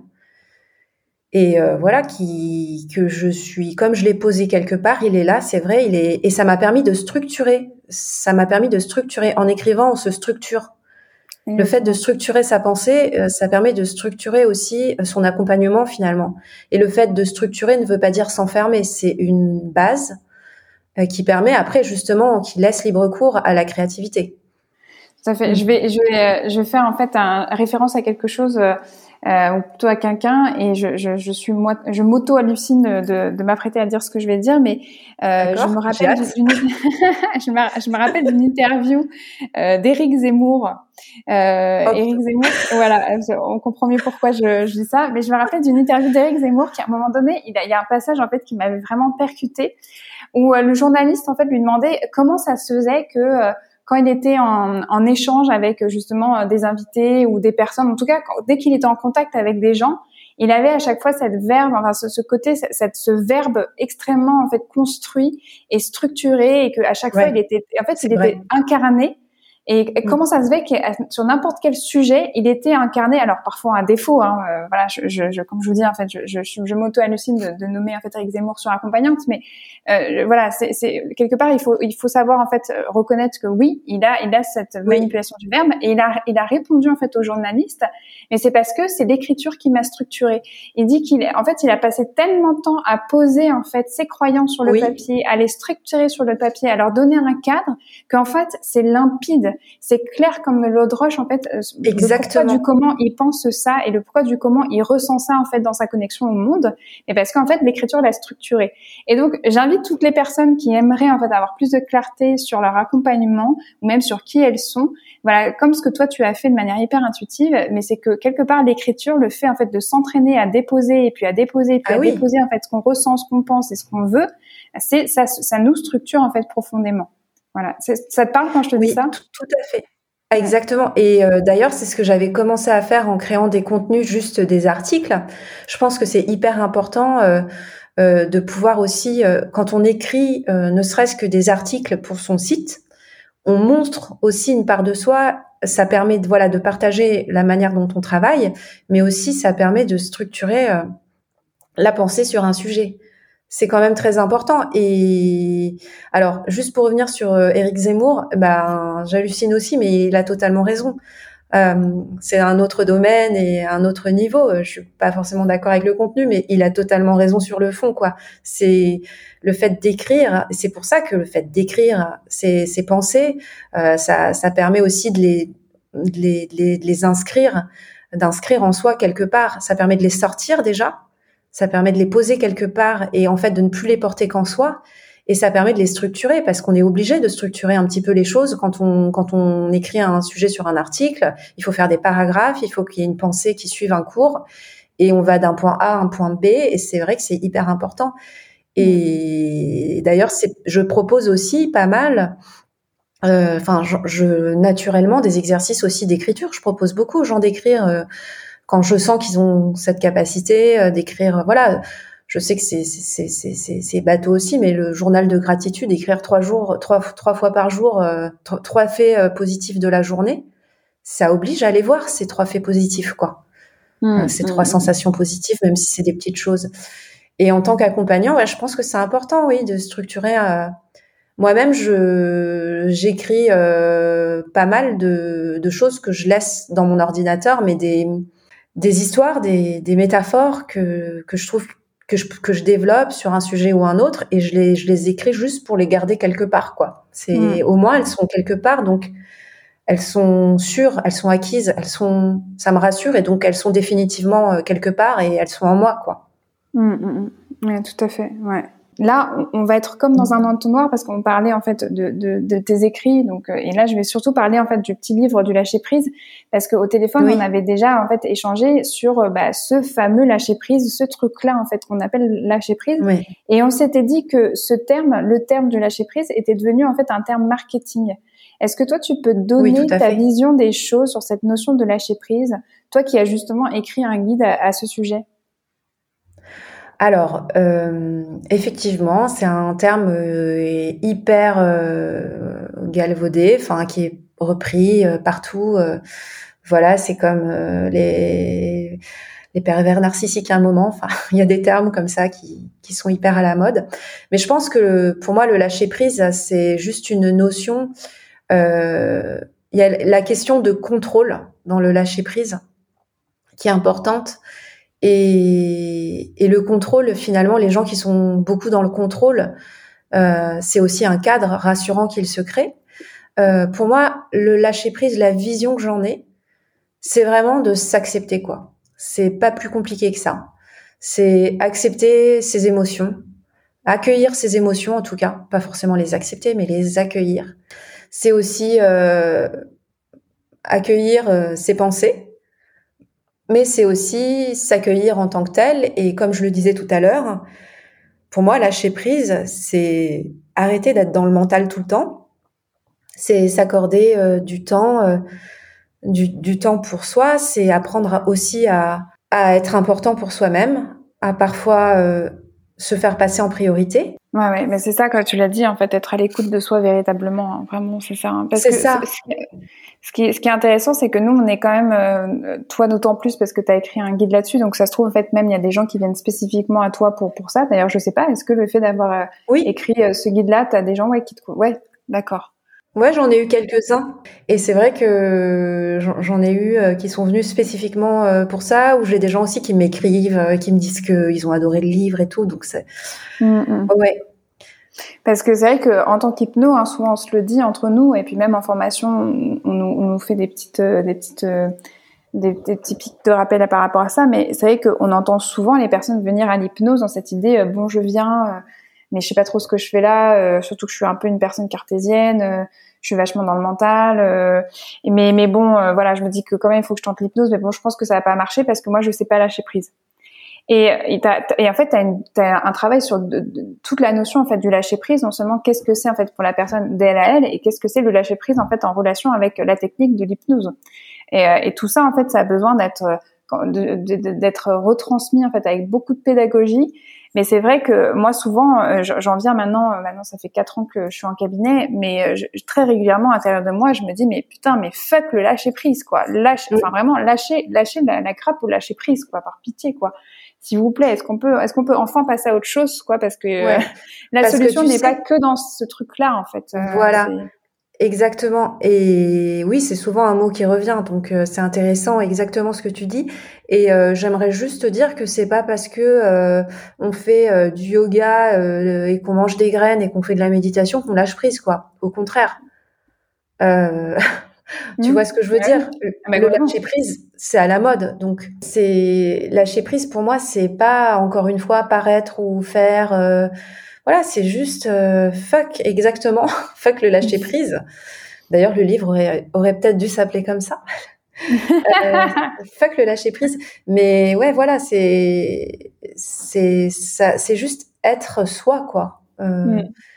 S'autoriser à avoir des émotions, à ne pas tout le temps faire, euh, à ne pas tout le temps, voilà, juste euh, Qu'est-ce qu'il y a quand je ne consomme pas, que je ne travaille pas, que je ne n'essaie pas de ranger, euh, d'être parfaite, de, enfin, qu'est-ce qui se passe quoi en dehors de ça?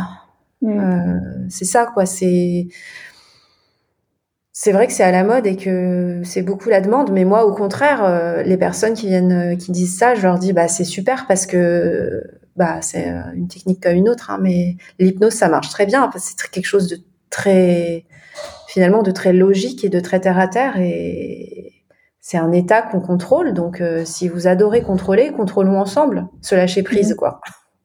Exactement. Ah je l'embrouille, quoi. c'est le côté, en fait, euh, de toute manière, on sait très bien, je pense que c'est pour ça qu'on a été vraiment happé par cette technique, en fait, qu'est l'hypnose, c'est que elle, elle peut avoir en fait toutes les formes que tu as envie de, de, de, de, lui donner de toute manière. Exactement. Si tu veux en fait une hypnose qui va surtout pas en fait être dans le lâcher prise parce que tu as du mal et que tu sais pas et que ah bah oui. tout simplement tu peux pas, bah ok, bah très bien, tu vas continuer en fait à contrôler et si tu veux au Ah, contraire partir super. complètement en cacahuète, bah vas-y, on part complètement en cacahuète quoi. Ouais, Ouais, ouais. non, complètement ouais. Et, Et, ben ouais, euh, puis pour les gens qui adorent contrôler, ben on va aller contrôler, on va aller ranger dans des boîtes euh, tout ce qui se passe. euh, Enfin, tu vois, on, peut- on peut Mhm. Carrément. on peut jouer avec le contrôle, quoi. Je veux dire. Bah ouais, tout à fait, ouais. Et c'est, et c'est vrai qu'on, était arrivé en fait là-dessus hein, quand, quand on avait éch- échangé euh, au téléphone, c'était que souvent en fait les, les personnes venaient, euh, euh, racon- venaient raconter une histoire derrière le lâcher prise, c'était plutôt euh, que euh, elles arrivaient pas trop à, à, à, à être à traverser par ce conflit en fait interne Ouais. en elles quand, quand les choses ne se passent, ne se déroulent pas en fait comme elles auraient voulu. Euh, Oui. c'est, surtout ça en fait. Accepter. Ouais. Voilà, c'est dans l'acceptation. De toute façon, que- Là, tu as dit un mot qui est hyper important, je trouve. C'est le mot le conflit interne, quoi. Euh, C'est, il y a toujours un conflit interne. Souvent, enfin, quand la personne vient me voir, il y a, c'est trouver ce conflit interne et essayer de, de travailler dessus, quoi. Mm, mm, mm. Exactement. Et c'est vrai que tu m'avais dit, toi, que euh, souvent tu t'invitais les personnes à lâcher prise sur leur désir de tout contrôler, mais dans un, dans un désir qui, qui n'est pas régulé. Et puis euh, aussi euh, dans, dans, dans cette notion de comparaison d'hyperconnexion, c'était ça aussi en fait qu'il y avait derrière le lâcher prise, quoi. Voilà, je donne cet exemple d'ailleurs dans le dans le livre.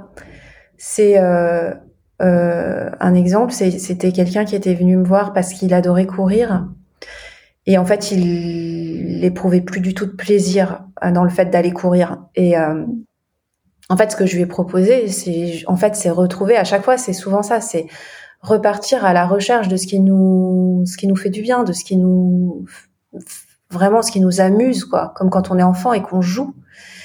Et en fait, pour qu'il retrouve les sensations de la course, je lui ai proposé d'aller courir sans le chrono. Et ça, je le dis dans le livre, je crois. Aller courir sans chrono, aller courir, euh, voilà, juste pour courir. Qu'est-ce que ça fait? Sans comparaison, sans, sans vouloir s'inscrire dans une course avec lui-même, juste pour retrouver euh, le plaisir de courir. Et ça, c'est, pour moi, c'est, euh, enfin, c'est, c'est symptomatique de, ça s'applique à plein de choses, quoi. Non, c'est, Mm. c'est un exemple, mais c'est faire les choses pour soi et pas forcément pour se comparer ou exactement l'hyperconnexion. Enfin, à moi-même, hein, il y a des soirs où je suis pas bien, euh, où je suis plus fatiguée que d'autres soirs. Je vais, je vais voir Instagram, je, je déprime, quoi. Je me dis, oh là là, euh, je vois Elsa qui fait plein de choses. qui fait plein de podcasts. Je me dis oh là là, mais oh là là, je suis nulle. Elle fait plein de choses. Je vois euh, telle fille qui a un imp- intérieur impeccable, hyper bien décoré. Je regarde chez moi, je me dis oh là là, je suis nulle. Oh, mais après, je sais, voilà, je sais que je suis dans une spirale ce soir-là. Mm. Je sais qu'il faut, il faut juste éteindre le portable et faire autre chose, quoi. Lire un livre. Mm. Lire le petit livre du lâcher prise. Non, je rigole, je lis pas mes propres livres quand même. tu vois, enfin, c'est ça, la comparaison en ce moment, c'est, c'est, c'est, c'est, c'est- j'ai- ça, ça, ça fait assez flipper, quoi, je trouve. Ouais, ouais, ouais. Complètement. Ouais, ouais, non mais tout à fait. Moi, je, moi, je sais que la comparaison, c'était surtout un moment, à un moment donné où j'étais dans, enfin, dans, dans une période de ma vie où il y avait une grande vulnérabilité. C'était justement, tu parlais tout à l'heure hein, de du moment où tu, tu, tu, tu deviens maman, que ça soit pour la première fois, deuxième fois, troisième fois. De toute manière, pour moi, tu deviens toujours maman puisque t'es la, t'es la maman Ouais. d'un nouvel enfant, d'un nouvel être que avec qui tu dois faire connaissance. Mais moi, c'était vraiment une période en fait de grande vulnérabilité où, euh, où en fait, je sais, je, j'arrivais pas encore à me faire tout à fait confiance. Je me sentais pas tout à fait fiable en fait dans ce rôle-là, parce que c'est normal, parce que c'était tout nouveau. Et euh, et je et je et voilà, réflexe Instagram euh, pour aller choper des tips, pour aller choper en fait voilà des manières de faire, pour pour, pour essayer d'apprendre par l'observation d'abord, et puis essayer de de, de voilà de, de mettre en place ensuite euh, pour moi. Et en fait euh, ça m'a ça m'a ça m'a fait perdre du temps quelque part. Je croyais en gagner et en fait ça m'a fait perdre du temps. Parce que euh, j'étais dans cette hyper connexion et dans cette hyper comparaison et c'était pas du tout du tout aidant euh, finalement. Bah, et euh, je me suis libérée de ça le jour où je l'ai compris où d'un coup en fait je me suis dit mais je crois que ça me fait pas tant de bien que ça et j'ai fait une j'ai créé une vague de désabonnement massive en fait euh, ouais, euh, par rapport à tous les comptes que je suivais sur les super mamans, les trucs, le truc dans le genre, quoi. Et je me dis, mais en fait, euh, pas du tout, quoi. C'est c'est plus pour moi, ça, en fait. Non, mais c'est exactement, enfin, ce que tu dis, c'est tellement vrai. Mais ce qui est pas mal, je trouve, ces derniers temps, alors, euh, c'est que la parole se libère, justement, et qu'il y a beaucoup de comptes qui voilà, qui vont parler du postpartum, de ce genre de choses. Mm. Oui, donc ça, c'est cool, mais, ouais, c'est la même chose. Tu vois, là c'était justement c'était de, de, de, parler du postpartum, de ça peut être dur, et le côté où je me je me je me je m'abonnais en fait à plein de comptes où j'ai l'impression que les nanas en fait elles géraient ou même quand elles disaient qu'elles géraient pas euh, ça me faisait pas tant bien que ça enfin je sais pas c'était un peu bizarre euh, ouais je vois hmm. Exactement, mais ce que tu dis, ça peut déjà quand on devient maman, mais ça c'est très très important. D'ailleurs, j'aimerais bien euh, écrire un livre à ce sujet parce que c'est tellement c'est tellement bouleversant. Euh, mais ça s'applique aussi peut-être à quand tu décides de, de, de, de, faire une reconversion, ce genre de choses, et que tu vas te comparer. À... Voilà. Et ce qu'il faut savoir, c'est que à chaque fois qu'on se dit ça, les autres peuvent se dire la même chose de nous. Exactement. Euh, tu vois, euh, peut-être que moi je me dis, ah Elsa, elle fait plein de choses, elle fait des podcasts, euh, oh, son cabinet il est tellement beau et tout. Et peut-être que toi tu te dis, ah Émilie, elle écrit des livres, euh, tout ça. Bah c'est ça, exactement. Et, c'est ça la vie, tu vois. Et ah je trouve ça dommage qu'on, enfin je pense que c'est important de communiquer là-dessus et et de créer des échanges, des synergies et d'en parler en tout cas. Mm, mm. Exactement. Et, et, et on, on, en vient en fait au sujet en fait de prendre soin de soi en fait. Ah et justement, j'avais envie de voilà un nouveau ah là là. ouais, ouais, ouais, il y a tellement de choses à dire et justement, je trouve ah qu'on n'en parle pas assez euh, dans l'accompagnement en fait. Comment ah les, les, les, accompagnants et les accompagnantes ben, ont besoin euh, aussi de prendre soin d'elles-mêmes et, et, de eux. Mais le, la question c'est comment? Donc euh, toi, comment tu t'es approprié cette notion de prendre soin de toi? Comment t'as as appris? Parce que oui, en fait, c'est un apprentissage, hein, à prendre soin de toi. Ah oui, c'est un apprentissage. Ça fait pas si longtemps en fait. Euh, je dirais que c'est marrant qu'on ait parlé de maternité juste avant, euh, parce que moi c'est un peu allé ensemble. C'est-à-dire que euh, j'ai eu ma première fille, j'ai commencé à voilà à devenir accompagnante petit à petit, et j'ai pas du tout pris soin de moi. J'enchaînais les formations, j'étais une jeune maman, je, je découvrais l'univers de voilà, c'était. Je pense que j'étais épuisée à ce moment-là et que je m'en rendais pas compte. Vraiment, mais très très j'ai perdu beaucoup de poids à cette époque. Enfin, il y a vraiment eu un moment où je me suis un peu perdue, je trouve. Et c'était hmm. vraiment au début de cette reconversion, justement. Donc, c'est ça qui est important. Donc, je, je tiens à le dire. C'est qu'il faut quand même prendre soin de soi. Enfin, se poser la question, en tout cas. Ne pas s'épuiser. C'est important de, de rester euh, en forme quand on s'occupe des autres, quoi. Alors, je vais dire un truc qui est pas forcément hyper joyeux et tout. Mais j'ai vraiment eu un déclic en fait quand j'ai perdu mon papa. Et ça m'a. Alors ça n'a rien à voir avec l'accompagnement. C'était euh, en 2015. Je crois que c'était en 2015. Et ça m'a fait comme un déclic où je me suis dit, euh, enfin voilà, quand on perd quelqu'un de précieux et euh, on se rend compte qu'on n'a qu'une vie et que la vie, elle peut, voilà, d'un jour à l'autre, voilà, vaciller. Et ça m'a apporté beaucoup finalement parce que ça m'a vraiment donné envie de voilà, de, vivre au mieux le reste de ma vie, quoi. Donc ça, ça a été un déclic très très important pour moi.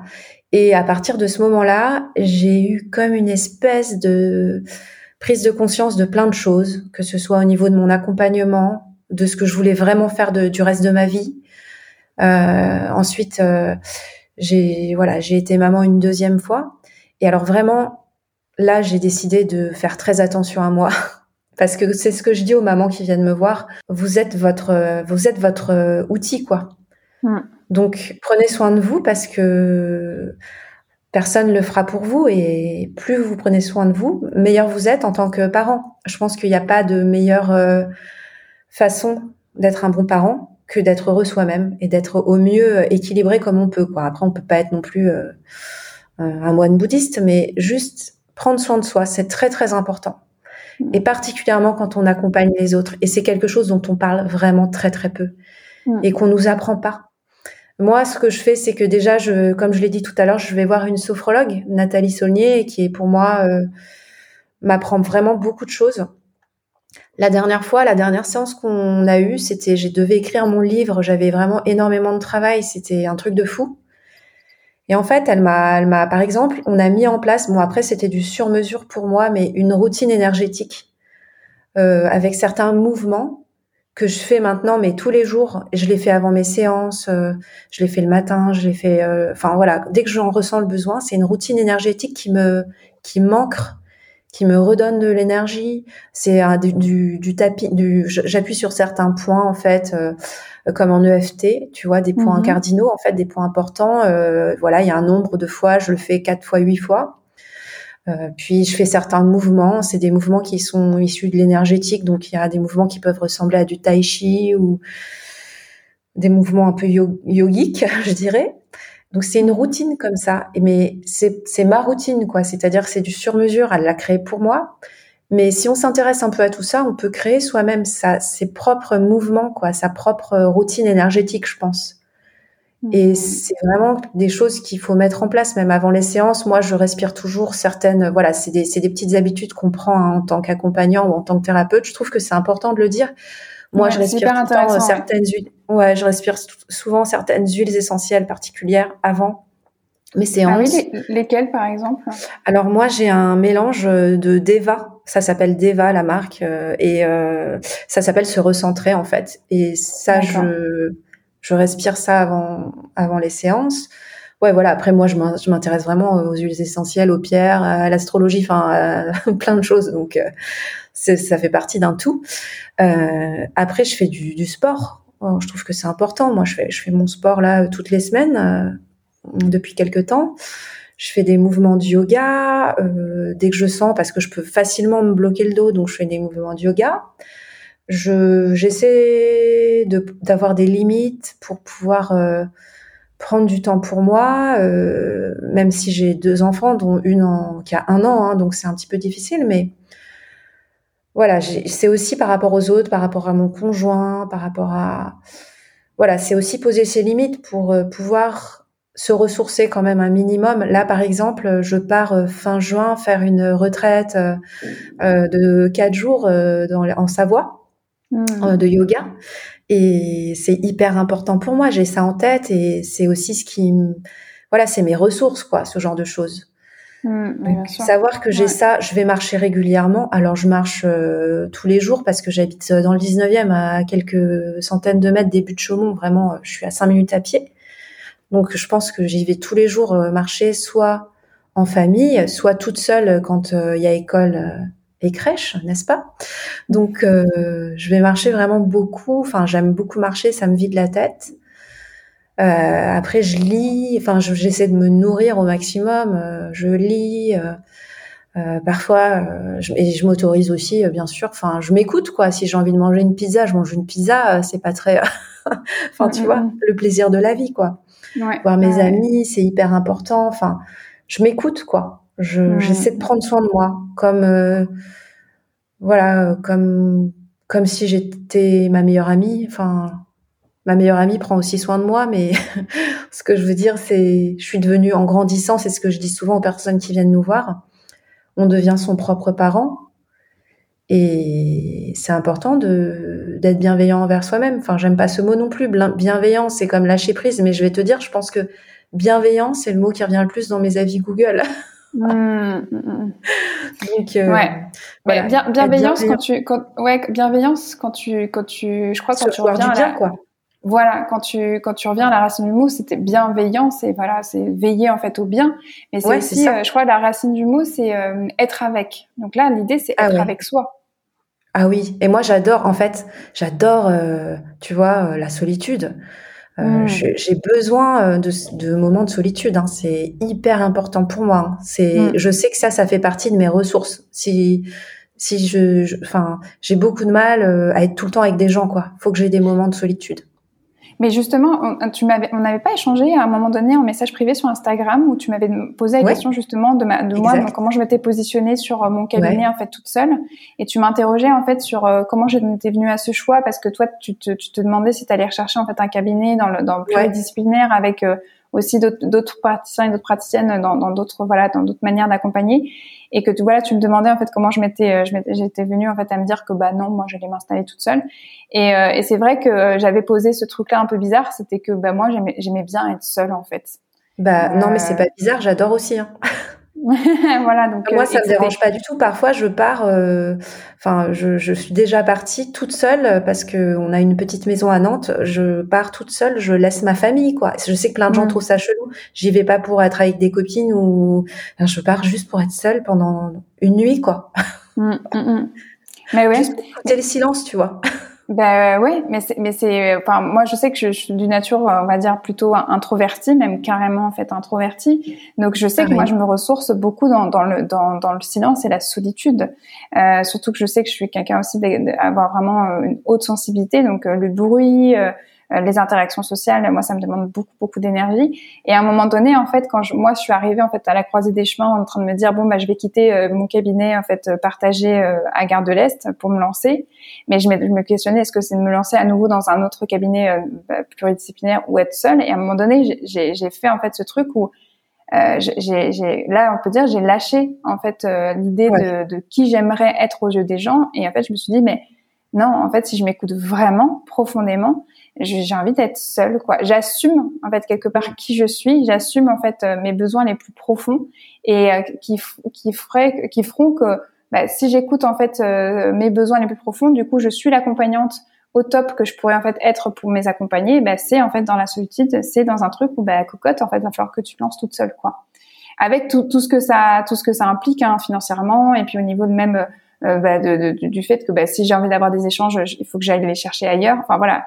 Et, et, et d'ailleurs, en fait, tu, toi, tu m'avais dit que ton questionnement, il venait euh, aussi sur le truc que tu avais connu finalement le cabinet pluridisciplinaire, mais que finalement les échanges que toi t'espérais, que mm. tu avais imaginé, bah, finalement, ils n'avaient pas vraiment eu lieu. Je crois, je me trompe pas quand je, quand je dis ça. Ouais, je pense que j'avais, enfin là, je suis dans un cabinet où on est plusieurs, et je pense que j'avais cette euh, cette image un petit peu parfaite, euh, cette image d'épinal en tête, euh, d'échange, de, de, de, création, de synergie, tout ça. Et en fait, euh, je me suis rendu compte que c'était pas forcément le cas. Donc, je suis en train également de, voilà, pour des raisons, pour des raisons aussi, parce qu'il faut en parler. Hein, quand on s'installe, il y a le coût du loyer, tout ça. Mm. Donc, pour des raisons aussi financières, je suis en train et aussi de penser à, à me mettre, euh, voilà, à trouver un, lieu juste à moi. Et, c'est vrai que c'est important quand on quand on crée son, parce que c'est vrai qu'une fois que ce sera vraiment mon lieu, je pense que ce sera comme un soulagement pour moi de me dire c'est chez moi en fait. Je peux y mettre euh, ma déco totalement à 100%. C'est voilà, c'est mon c'est mon écrin quoi. Là où je vais recevoir euh, où, où je suis moi quoi. C'est donc voilà, c'est aussi un questionnement que je suis en train de, de suivre. Mm. Et effectivement, ce que tu dis, euh, ben après, on va chercher euh, les échanges là où on a envie d'aller les chercher finalement. C'est comme quand on travaille à son compte et qu'on n'a plus de collègues euh, directement. Ben en fait, ça m'a jamais, en fait, ça m'a jamais posé de problème finalement. Quand même quand je travaillais euh, qu'en freelance, que j'avais beaucoup de missions de chez moi, ben j'adore euh, le silence, j'adore travailler chez moi, j'adore. C'est pour ça aussi que je suis bien d'écrire des livres, quoi. J'aime ce côté. Euh, je suis chez moi, j'écris, mais après je vais me nourrir avec les personnes avec qui j'ai envie d'aller euh, euh, partager, quoi. C'est-à-dire, je mmh. choisis. C'est ça qui est encore plus génial, c'est que j'ai mes amis, j'ai ma famille et et voilà. J'ai pas. C'est vrai que c'est fatigant quand on est hypersensible aussi parfois de subir les interactions sociales et d'ailleurs, c'est marrant parce que là, avec le confinement, parfois, quand on, quand on, je sais pas, quand on revoit des gens ou qu'on a, je sais pas, qu'on va faire un, un repas de famille ou ce genre de choses, eh ben, je suis encore plus épuisée parce que finalement, je suis plutôt en forme avec euh, ce confinement, euh, enfin, c'est ce couvre-feu, etc. C'est, c'est pas, voilà, c'est pas quelque chose euh, dont je suis fière, mais c'est vrai que je me sens plutôt reposée et bien et l'esprit clair, quoi. Parce que du coup, il y a moins de, je perds moins d'énergie, quoi. Parce que je donne beaucoup à chaque fois et ça m'épuise. Bah oui, bah oui. Mm. Mm, mm. Et, euh, et, je me souviens aussi au téléphone, euh, tu, tu m'avais dit hein, par rapport euh, justement au fait de prendre soin de soi, tu m'avais dit il faut savoir se regarder en face et se demander de quoi en fait je suis capable. Et justement, tu me précisais par exemple pour toi que cinq séances par jour, cela peut être trop pour toi ou en, gros c'est cinq ah séances par jour maximum. Exactement. Bah en fait c'est connaître ses limites aussi. Ces limites peuvent changer dans le temps, c'est-à-dire que dans un an, peut-être que, ou dans trois mois, peut-être que cinq séances, euh, trois fois par euh, semaine, ce sera bien, tu vois. Mais là, pour le moment, c'est, voilà, je connais mes limites et je sais que, bah, disons, euh, quatre séances, c'est bien. Mm. Je sais que c'est pas beaucoup, hein, mais pour moi, c'est suffisant pour le moment. Mm. Et c'est déjà beaucoup. Et peut-être que ça va aller en augmentant au fur et à mesure du temps. Bah super. Et on va arriver sur les questions en fait un peu de, de conclusion, les questions rituelles de conclusion en fait d'accompagnante. Mmh. Toi, si tu pouvais revenir au tout début de ta pratique, quel est le conseil que tu te donnerais? Que je me donnerais à moi-même? Ouais.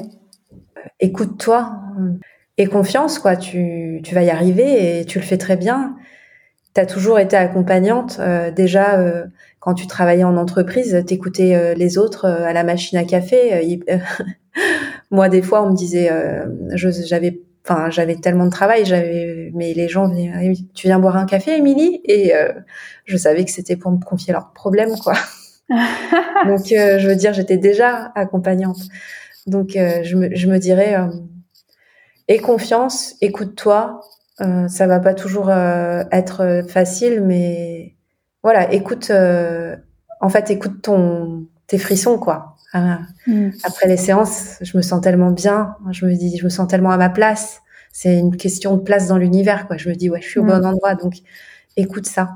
Et c'est intéressant parce que tu, tu, au tout début en fait de, de, de, cet entretien, on avait évoqué en fait l'importance pour toi en fait des signes, que finalement d'être dans cette écoute euh, mm. des signes. Qu'est-ce que qu'est-ce que toi t'entends par là quand tu parles d'écoute de signes ou de l'importance que les signes pourraient avoir en fait dans ta vie? Alors je suis pas du tout euh, branchée. Euh euh, spiritualité, vie antérieure, tout ça, moi, hein, à la base. Mais quand même, je suis, je, je pense qu'on qu'on voit les signes où on veut les voir. Je pense que quand même, euh, par exemple, quand on veut quelque chose et qu'on l'imagine et qu'on, en fait, c'est pas une question de vouloir, c'est une question de de volonté, d'espoir, de ce qu'on veut pour soi. Et ben, on a la capacité de faire en sorte que ça se mette en place dans notre vie. Et après les signes, euh, ben, euh, je sais pas, moi mes deux fils sont nés le 23 décembre par exemple à 5 ans d'écart, donc si c'est ah oui, ah ouais c'est fou quoi. Euh, donc euh, sans, enfin c'était pas programmé ou quoi, hein, c'est le hasard. Après on, les signes c'est, on, les voit parce qu'on veut les voir, mais si on veut les voir, c'est bien qu'il y a une raison. Donc faisons en sorte de les écouter. Finalement les signes c'est juste notre inconscient et notre conscient qui nous renvoient euh, des choses qu'on veut comprendre sur soi ou qu'on veut mettre en place dans sa vie.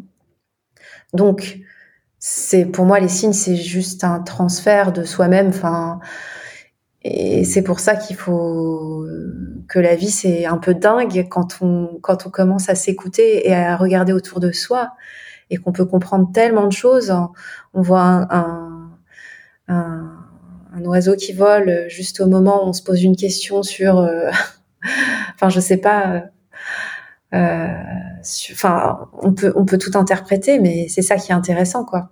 Donc mm, pour mm. moi, les signes, c'est juste ouvrir la porte à s'écouter, quoi. Mais écoute, Émilie, franchement, merci beaucoup pour tout ce que tu as, pu euh, poser là, en fait, dans cet échange. Vraiment, c'était hyper chouette de t'écouter, de t'entendre.